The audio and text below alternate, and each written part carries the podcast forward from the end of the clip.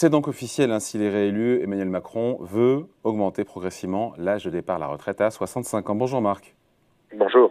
Marc Landré, responsable du service éco au Figaro. Bon, c'est pas une grosse surprise, ça fait un petit moment euh, que le président, candidat président, président candidat nous dit qu'il faudra travailler plus longtemps. Après, ça reste quand même la retraite, le, dossier maudit quand même du, quinquennat. Il a échoué sur, euh, sur ce sujet, hein, sur, la, sur les retraites en tant que président. Ah, il a échoué sur la mise en place d'une réforme systémique euh, des retraites, qu'il avait promis en, tant que candidat en 2017 lors de sa campagne victorieuse. À l'époque, il nous disait il n'y a pas de problème de financement des retraites, donc c'est l'occasion de faire, de changer le système, de, le simplifier pour des questions de justice, pour des questions d'efficacité. Aujourd'hui, plus personne n'y comprend rien. Euh, on est complètement paumé puisque avec des multi-régimes, euh, on n'arrive pas à savoir combien on touchera à la retraite. Donc, je vais simplifier tout ça et on va passer à un système universel par point où un euro cotisé vaudra la même chose pour tous. Ça, c'était la promesse initiale.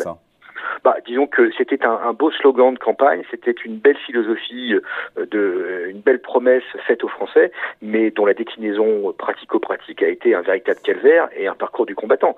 Euh, elle a été confiée à Jean-Paul Delevoye, qui a fait plus de deux ans de concertation euh, avant d'exploser lui-même en vol pour des questions de, de, de, de, multi, de multisalariat non déclarés. Et au final, euh, ils sont embourbés. Et surtout, surtout, la question financière est revenue euh, en, en, pleine face de, de, de, de, la majorité et de l'exécutif, puisque d'une réforme qui devait être systémique au départ, et donc parce qu'il n'y avait pas de problème d'argent, c'est devenu une réforme et systémique, parce que c'est la promesse de Macron à formuler, enfin à faire, à réaliser. Et en plus, il y avait un problème euh, financier, puisque c'était le retour des déficits et qu'il fallait combler. Et donc on a eu en 2019 cette double corrélation de devoir faire une réforme systémique à laquelle personne ne comprenait rien et où il y avait des levées de boucliers terribles, notamment des indépendants, et à devoir faire en même temps une réforme paramétrique, parce qu'il manquait 13 milliards d'argent dans les caisses et qu'il fallait la ramener très très ouais, Marc, 13 milliards, c'est le chiffre de déficit du régime des retraites en 2020. On n'a pas les chiffres encore de 2021, mais est-ce que la situation financière aujourd'hui vraiment des retraites, enfin du système du régime des retraites, ça justifie de prendre ces mesures mesures paramétriques et de reporter l'âge légal bah, Disons que les 13 milliards, c'était le, déficit en 2020, qui devrait être un peu moins important en, 2021, mais il faut savoir qu'en 2019, on était à l'équilibre. Et surtout, c'est des prévisions, c'est qu'on sait que le régime, euh, les finances du régime vont se dégrader du fait du vieillissement de la population, du départ euh, de, des baby boomers, de la dernière génération de baby boomers à la retraite, qui fait qu'il va donc y avoir un déséquilibre entre les rentrées de cotisation et euh, les dépenses de pension. Et on savait qu'à l'horizon 2027, il allait manquer 13 milliards dans les caisses. Si vous cumulez ça avec euh, la crise, avec euh, les déficits au moment de, euh, du Covid, forcément, ce 13 milliards va gonfler. On n'a pas encore les statistiques parce que le, rapport du corps est attendu pendant quelques mois, d'actualisation des prévisions financières, mais on sait que de toute façon, le besoin de financement, il est réel et il va falloir le combler d'une manière ou d'une autre. Alors, il n'y a pas 40 000 euros pour le faire et notamment, c'est la même idée, euh, celle défendue en tout cas par Valérie Pécresse, d'aller de reporter jusqu'à 65 ans, euh, un processus qui devrait s'étaler sur, sur 9 ans. Est-ce que pour le coup, on s'alignerait vraiment, s'aligner, j'insiste, sur ce qui se passe ailleurs en Europe? Bah, on, on oui et non, mon capitaine, je dirais, parce que euh, nous, on a deux systèmes. On a un système de euh, retraite à taux plein après, une cotisation euh, complète, c'était c'est l'âge de 62 ans. On peut partir à la retraite à 62 ans aujourd'hui si on a une, une, une carrière complète. Et si on n'a pas de carrière complète, on a le droit de partir toucher en, touchant une retraite complète à 67 ans. Donc nous, on a un système à deux claqués, à deux, deux bornes. Les autres pays n'ont pas ce double système, n'ont pas ce double claqué. Ils ont euh, un seul, euh, une seule borne d'âge. Généralement, cette borne d'âge unique dans les autres pays, elle est à 64, 65, 66 ans, voire même 67 ans. Donc c'est vrai que nous, avec notre retraite à taux plein à 62 ans, on est inférieur à tous les euh, standards européens. Et c'est là-dessus que, mise Emmanuel Macron pour justifier sa réforme en disant regardez, on est à la bourre par rapport aux autres pays européens, donc il est totalement normal et légitime euh, et logique qu'on augmente cette borne et qu'on la passe à 65 ans. Alors l'année dernière, il était plutôt parti sur 64. Depuis, euh, il y a euh, eu la crise, il y a l'amélioration des taux d'emploi, et donc il se dit bah, bah pour il faut qu'on pousse à 65 ans. Mais ça, c'est de, ça, c'est l'affichage de campagne. Euh, probablement qu'on aura, on aura, un atterrissage s'il est réélu, ce qui semble probable, euh, à 64, à mon avis. Sachant que si on part sur 65 ans, c'est 15 milliards d'euros d'économie d'ici 2030, ce qui permet aussi de financer des mesures à caractère social. On a, on a ça, on l'a bien compris, une pension minimum à 1100 euros, et des mesures aussi pour les carrières longues, pour la pénibilité, pour plus de justice sociale. Tout ça se tient quand même. Hein.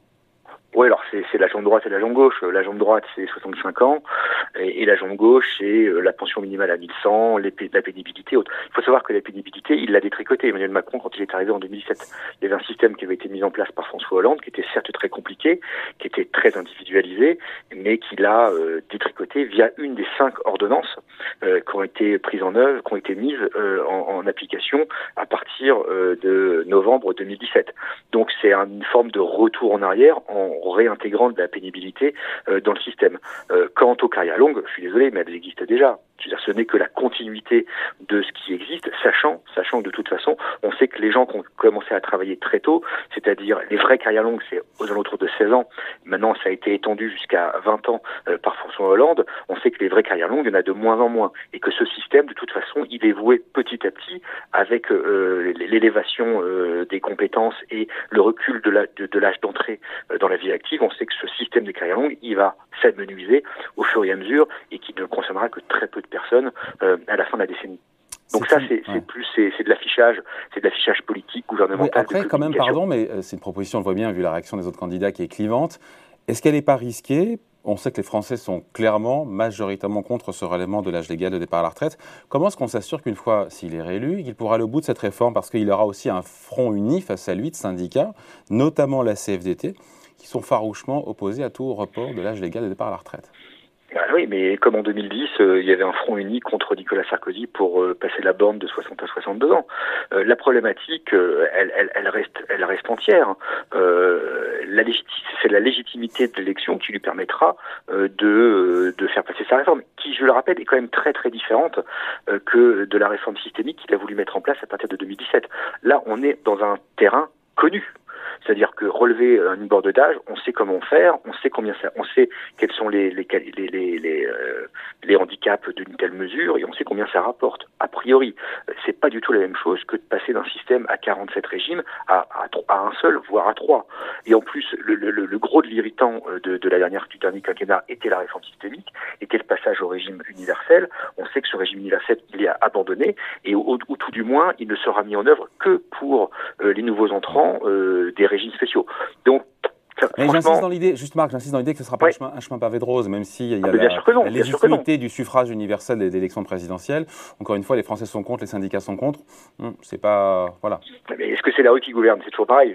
on, va retomber, dans, un, dans une opposition classique entre des syndicats qui sont contre une réforme euh, dite de justice sociale qui n'en est pas une, euh, parce qu'il va falloir régler d'autres problèmes comme le maintien dans l'emploi des seniors.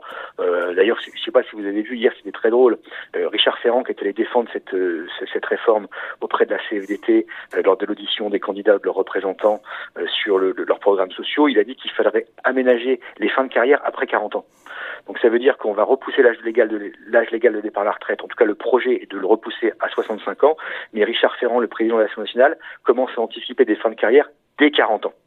Ça montre la marge. Des 40 ans même... Non, non, non, non, non, non, non, non. Il dit après un âge de 40 ans.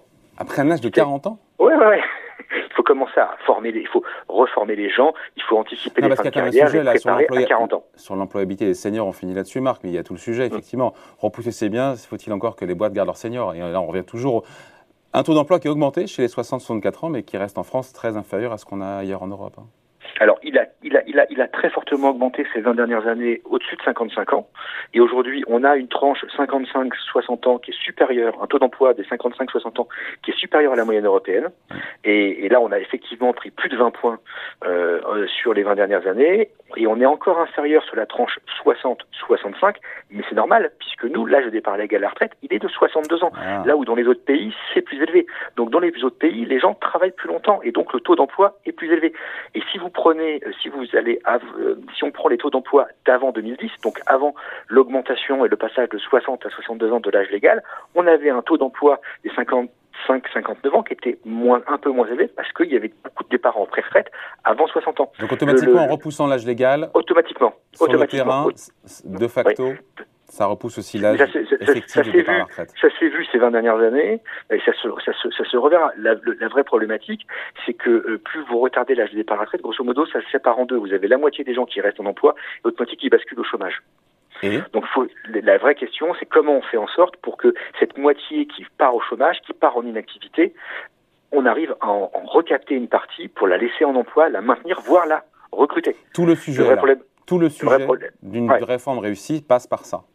Exactement. Et, c'est l'accept et comme le dit Laurent Berger, il a, il a raison, le, secrétaire général de la CVT, l'acceptabilité d'un report de l'âge légal de départ à la retraite passera par euh, la modification de l'organisation du travail en fin de carrière et la capacité de maintenir en emploi les seniors.